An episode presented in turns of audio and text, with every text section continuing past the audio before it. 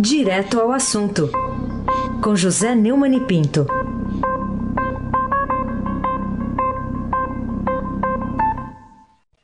Neumani, bom dia. Bom dia, Carolina Ercolim, tintim por tintim. Bom dia, Almirante Nelson e o seu pedalinho. Bom dia, Diego Henrique de Carvalho. Bom dia, Macir Biasi. Bom dia, Clã Bonfim, Manuel Alice Isadora. Bom dia, melhor ouvinte, ouvinte da Rádio Eldorado 107,3 FM. Carolina Ercolim, tintim por tintim. Neumani, vamos começar falando sobre Glenn Greenwald, né, que é o dono do Intercept Brasil, olha, do Intercept, né, tá morando aqui no Brasil, publicando diversas mensagens não periciadas do procurador Deltan Dallagnol. O que, que você descobriu pesquisando mais sobre ele? Eu descobri uma reportagem do Washington Post, que é um, um, um. Eu, eu, eu, botei isso nas redes sociais e já veio muita crítica dizendo: ah, fake news. Fake news do Washington Post é muito. Do Eric Wempel, 27 de junho de 2013. Segundo Eric Wempel, Glenn, é, o escritório do cartório do condado de Nova York mostra que Glenn Greenwald tem 126 mil dólares em sentenças abertas e contra ele, datando de 2000, incluindo 21 mil dólares do Departamento de Impostos do Estado e da Secretaria da Fazenda. Fala também de um penhor de 85 mil dólares. É, Greenwald disse ao New York Daily News que está preso às obrigações de Nova York e negocia planos de pagamento com o IRS. O IRS é, é a Receita Federal Americana. Né? Numa postagem preventiva, o Greenwald afirma que o New York Times também manifestou interesse por essa parte do passado dele. E aí ele fez uma frase que eu achei bastante sintomática sobre o caráter e o temperamento dele. Na época, ele dizia que tinha 46 anos, hoje ele tem 52, faz seis anos, né? E como a maioria das pessoas, vivi, disse ele, uma vida adulta complicada e variada.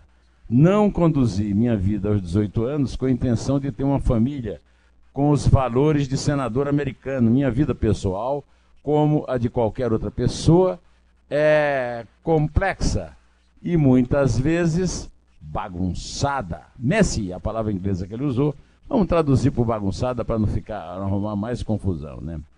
É, ele disse que está negociando o pagamento, mas o, o, o, IRS não divulga esse tipo de coisa e ele afirma que sim.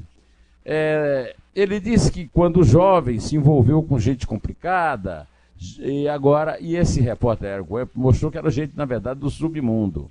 É, o, o jornalista chegou a informação de que ele é, foi uma espécie de colaborador, sócio de um cara chamado Peter Haas, dono de uma companhia de produtos pornográficos. E também teve confusão de um amigo, que era muito amigo e virou inimigo, chamado Jason Buster. É, o, o, Greenwald, nas declarações dele sobre Peter Haas, depois que eles brigaram, chamou de Little Bitch e de A Good Little Whore. O tal do Peter Haas deve ser pequeno, deve ser baixinho. Né? Bitch é uma palavra que você sabe, é, significa cadela, mas na verdade é usada para desqualificar prostitutas. E whore é prostituta em inglês, né? É, você sabe que os valores de família que ele refere são os valores tradicionais da família americana. Então, ele passa a ideia, eh, na entrevista que ele deu, de que ele é rebelde. Né? É, na época, o, que o, o marido dele, o David, é, foi preso no aeroporto de Heathrow, é, em Londres, levando material para o Edward Snowden, é, naquele escândalo do, do Wikileaks, ele recebeu um apoio muito forte é, da Dilma que se disse a favor da liberdade de imprensa e bateu duro né, nos Estados Unidos e na Inglaterra é, por essa violação da liberdade de imprensa. E aí apoiou a vinda do Greenwald para o Brasil. Bom, o, o, David Miranda foi detido em Heathrow em 19 de agosto de 2013 pela Polícia Antiterrorismo do Reino Unido. E o governo brasileiro expressou sua preocupação porque ele foi acusado de violação do protocolo 7 do ato, contra, do ato contra o terrorismo. Essas informações é, são importantes, né? Porque é, é, como ele disse que todo mundo tem um passado complicado. Não, eu não tenho, você não tem, o nosso ouvinte não tem, ele tem um passado complicado e, e, e não pode agora querer complicar o dos outros, né? Carolina Ercolim, tintim por tintim. Neumani, fundo eleitoral amplia em 25 vezes o dinheiro público a partidos. Queria saber como o Brasil sempre consegue uma evolução desse custo né, para o contribuinte do fundo eleitoral dos partidos, que veio, na verdade, para brecar a corrupção do financiamento empresarial, né? É, é, foi criado há dois anos porque o, o, o financiamento empresarial de campanhas políticas foi proibido. Né? Agora, ele vem batendo recordes ano a ano, superando em mais do que o dobro o valor total é, doado por empresas aos candidatos a prefeito e vereador em todo o país em 2012, o último pleito municipal em que a prática foi permitida. O novo aporte proposto no Congresso fez com que, um, uma matéria no Estadão está revelando isso no fim de semana, né, os repasses de dinheiro público a partidos políticos no ano que vem sejam. Bom, ainda bem que você está sentadinho aí, não vai cair, viu? 25 vezes maior do que em 1996, depois que foi aprovada a lei dos partidos. O presidente Rodrigo Maia apoia o aumento dessa verba é, partidária. E agora, tem uma alteração feita é, semana passada na Lei de Diretrizes Orçamentárias, que é a lei mais importante, que era a lei que mais devia ser discutida pela sociedade de 2020, pelo deputado federal Cacá Leão, do PP da Bahia, que é o relator do projeto da LDO e autoriza um repasse de 3 bilhões e 700 milhões de reais para a campanha municipal no ano que vem. É mais do que o dobro do valor distribuído nas eleições gerais de 2018, que foi 1 bilhão e 700 milhões. Primeiro ano de vigência do fundo, depois que foi definida pelo Supremo a proibição de doações empresariais. Olha, somada a verba anual do fundo partidário, segundo a matéria do Estadão, é, que foi criado em 95 para custear funcionamento do partido, repasse de dinheiro público para as legendas e tal, podem chegar a 4 bilhões e 630 milhões em 2020, valor 25 vezes ou 2.400% maior do que os 181 bilhões e 700 milhões distribuídos às siglas há 24 anos. Desde então, o valor permanente quadruplicou chegando a 927 milhões neste ano. Isso é um vexame, e é um vexame maior ainda que o herói do Brasil, agora depois da aprovação do primeiro turno da reforma da Previdência, que é o Rodrigo Maia, aprove dizendo que é pouco dinheiro ainda, né? Carolina Ercolim, tintim por tintim. Bom, Neumani, o que, que há para dizer ainda sobre os efeitos deletérios da decisão monocrática do presidente do Supremo Dias Toffoli de subordinar a planilha de dados do COAF, Banco Central e Receita Federal com investigações do Ministério Público e da Polícia Federal. Eu fiz uma espécie de antologia de várias frases publicadas numa excelente reportagem é, da revista Cruzoé, é, do site Antagonista. É uma decisão que pode mudar o rumo do combate ao crime organizado no Brasil para pior. Verdadeira epidemia da criminalidade institucional, institucionalizada, segundo Jorge Pontes, ex-coordenador da Interpol no Brasil. Suspensão de praticamente todas as investigações e processos de lavagem de dinheiro no Brasil. Eduardo Elage, procurador da República, coordenador da Lava Jato no Rio. Agora é como se a PF e o MPF tivessem que avisar se alguém movimentou somas suspeitas. Tivesse que adivinhar um golpe fulminante a favor do crime organizado, segundo um, um, um investigador criminal que falou é, anonimamente à revista Cruzoé. E por fim, uma declaração duríssima do Procurador-Geral de Justiça de São Paulo, Jean Paulo Smanio, também a revista Cruzoé. Isso tudo tem um alcance muito grande, pode afetar todas as investigações que envolvem lavagem de dinheiro, sonegação fiscal, evasão de divisas, tráfico de drogas e pessoas e o crime organizado das mais variadas formas. Inclusive, pasme, Carolina, o PCC. Carolina Ercolim, tintim por tintim. Neumani, por que, que o jurista Modesto Carvalhosa insiste no pedido de impeachment de Dias Toffoli? Dou a palavra a ele. Eu, tô, eu vou ler aqui para você um post é, que ele é, é, me mandou. Ah, ele se refere a essa mesma reportagem que eu citei, a reportagem da revista Cruzoé, apurou que três semanas antes de Dias Toffoli travar investigações baseadas em dados do COAF da Receita, o Fisco, e do Banco Central, ele esqueceu, né? o Fisco começou a pedir explicações e a empresas que contratam serviços do escritório da mulher dele. As mulheres dos ministros do Supremo Tribunal Federal, Dias Toffoli e Gilmar Mendes, começaram a ser fiscalizadas pela Receita como qualquer cidadão brasileiro. E isso gerou insatisfação e a reação imediata desses dois ministros.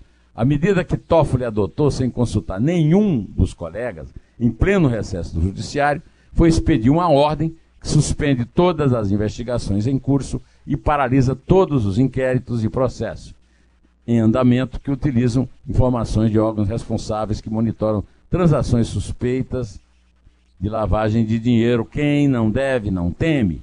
Diante desses gravíssimos fatos, impõe-se um novo pedido de impeachment para o ministro Dias Toffoli, ao ter ele suprimido a vigência de leis de sigilo bancário e aqui dispõe sobre crimes de lavagem de dinheiro. Os danos ao país e ao combate internacional à corrupção são gravíssimos. Ele vai ter que responder por isso. O povo brasileiro precisa urgentemente e devidamente se manifestar com relação a isso, para que os políticos entendam que não há mais espaço para cobertamentos à central única da corrupção em nosso país. Carolina Ercolim, tintim por tintim. Neumani, estava olhando aqui se tinha alguma atualização já hoje aqui no Twitter do presidente. Não tem. A última, a última publicação foi ontem à noite, ainda falando sobre a questão do Nordeste, lá, envolvendo os governadores paraíbas, né? Queria saber, no entanto, o tema combate à corrupção. Tem frequentado o Twitter do presidente Jair Bolsonaro? Esse é um trabalho que o Estadão publicou no fim de semana e que foi feito pelo Laboratório de Governo Eletrônico da Universidade de Brasília, a UNB, um projeto coordenado pelo professor Francisco Brandão. É, na campanha, é, 68 tweets de um total de 1.378 publicações que trataram sobre corrupção entre julho e dezembro de 2018 no perfil do, do Bolsonaro. Isso representou 4,9%. É, segundo o mesmo estudo, já nos seis primeiros meses de governo, o número de postagens com termos ligados ao tema caiu para 20 entre 1.388, proporcionalmente três vezes menos. O índice do início de 2019 é o menor dos últimos é, seis semestres, segundo o, o trabalho lá do, do, do, do Laboratório do Governo Eletrônico da Universidade de Brasília, que o Estadão publicou. São números que falam por si só, não é preciso comentar o arrefecimento do entusiasmo do Bolsonaro pelo combate à corrupção. Carolina Ercolim, tintim por tintim. Vamos falar sobre outro tema, passando de corrupção para um futuro ministro do Supremo terrivelmente evangélico. Afinal de contas, temos já um preferido do presidente Bolsonaro? Eu acho que vai ser preciso morrer o, o Supremo inteiro para o Bolsonaro colocar todos os candidatos dele ao Supremo. Hum. Mas o que está pintando, você. Eu, eu, aliás, eu ouvi você hoje aí falando exatamente isso, que está pintando agora na. E o, o, o antecipa. O, o, Carolina, você hum. que tem um gosto por spoiler, fique sabendo que o Bolsonaro tem muito mais. o, o, o decano Celso de Mello só vai se aposentar em novembro do ano que vem. Ele já, já prometeu esse cargo para o Moro, já se falou no, no Marcelo Bretas. Agora, a bola da vez é o André, é, é o André Mendonça, o advogado-geral da União. André Mendonça é um petista assumido. Num artigo publicado na Folha de Londrina, onde ele, ele em Londrina, no Paraná, ele era o, o, o, advogado da Advocacia Geral da União, que morava lá. No dia 30 de outubro de 2002, Mendonça eh, comemorou a vitória de Lula três dias depois da, da, da eleição, dizendo que o triunfo enchia os corações do povo de esperanças. Além disso, escreveu à época que as urnas haviam revelado o primeiro presidente eleito do povo e pelo povo. O fato é notório e não admite discussões, ele escreveu. E assim o coração do povo se enche de esperança.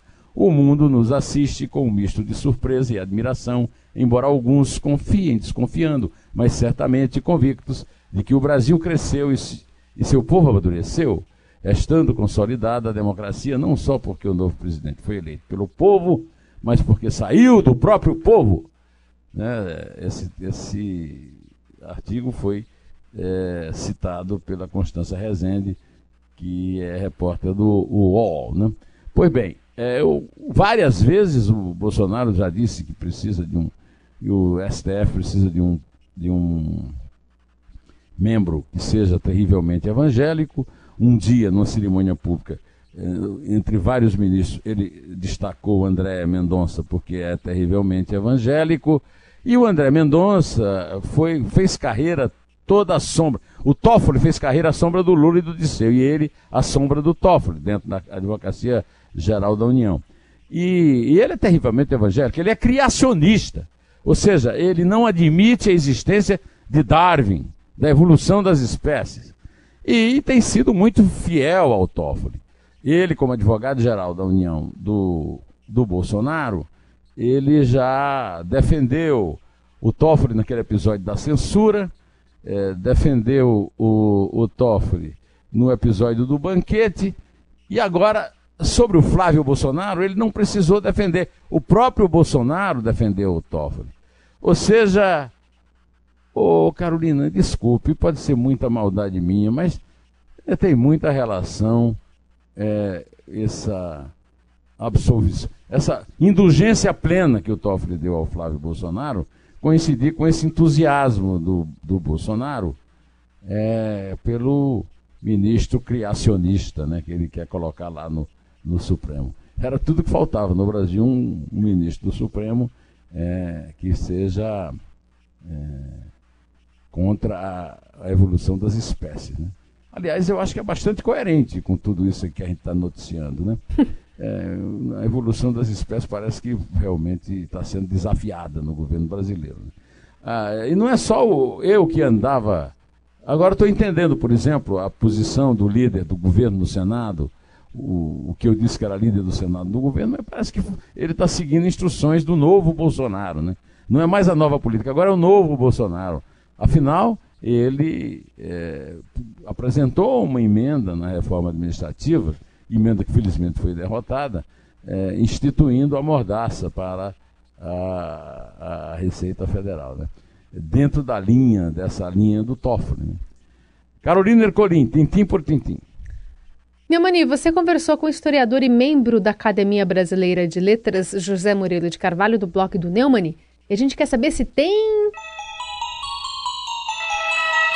Spoiler pro ouvinte da Rádio Dourado. É, tem.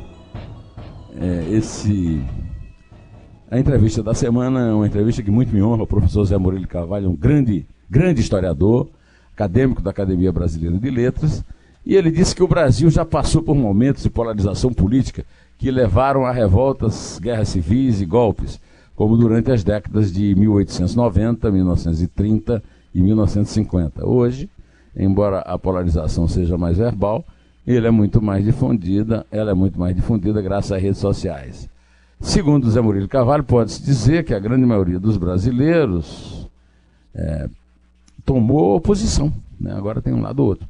Não vivemos mais em tempos de revoluções, mas, ainda segundo Zé Murilo, a polarização estéril afasta o país do único rumo que deveria tomar: crescer e compartilhar a riqueza. Pois bem, o Zé Murilo é um personagem de alto nível da série Neumann Entrevistas dessa semana e assegura que não se pode negar a legitimidade do mandato do capitão reformado, mas vai ser um duro teste para nossas instituições conter seus impulsos autoritários e, sobretudo, os riscos que correm com seu governo, áreas fundamentais de uma celebrada biografia de, de, de relações exteriores, educação e o meio ambiente. O, o, o Zé Murilo é, é, autor de uma celebrada biografia de Dom Pedro II e ele acha que o imperador ensinaria o presidente a respeitar as leis, garantir as liberdades, promover a educação e a cultura e se guiar pelo interesse público como bom republicano que Dom Pedro era, viu, Carolina?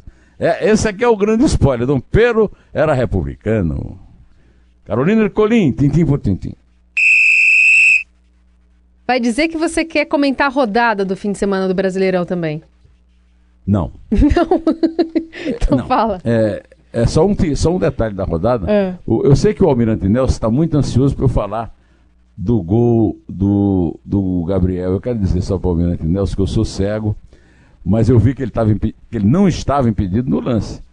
E, e os locutores, o Bandeirinho o locutor- e o VAR resolveu. Mas o que eu quero comentar é o absurdo o- da agressão a uma mulher e uma criança por torcedores do Internacional é, no empate do, do Internacional com o Grêmio no Beira Rio. Né? A mulher foi identificada pela diretoria do Grêmio, mas pediu para não ter sua identidade divulgada. Né? O Internacional se posicionou e garantiu que vai analisar as imagens para possíveis punições. né? O incidente, é claro que repercutiu muito durante a noite de sábado nas redes sociais, porque foi flagrado pelas câmeras de transmissão. Isso é um absurdo.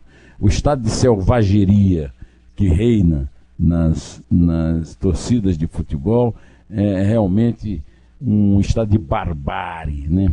A mulher é, balançando a camisa do Grêmio num setor destinado a torcedores é, do Internacional, estava com um filho e foi interpelada por torcedores, tendo início uma confusão generalizada com em- empurrões e a tomada da camisa das mãos da criança que chegou a chorar.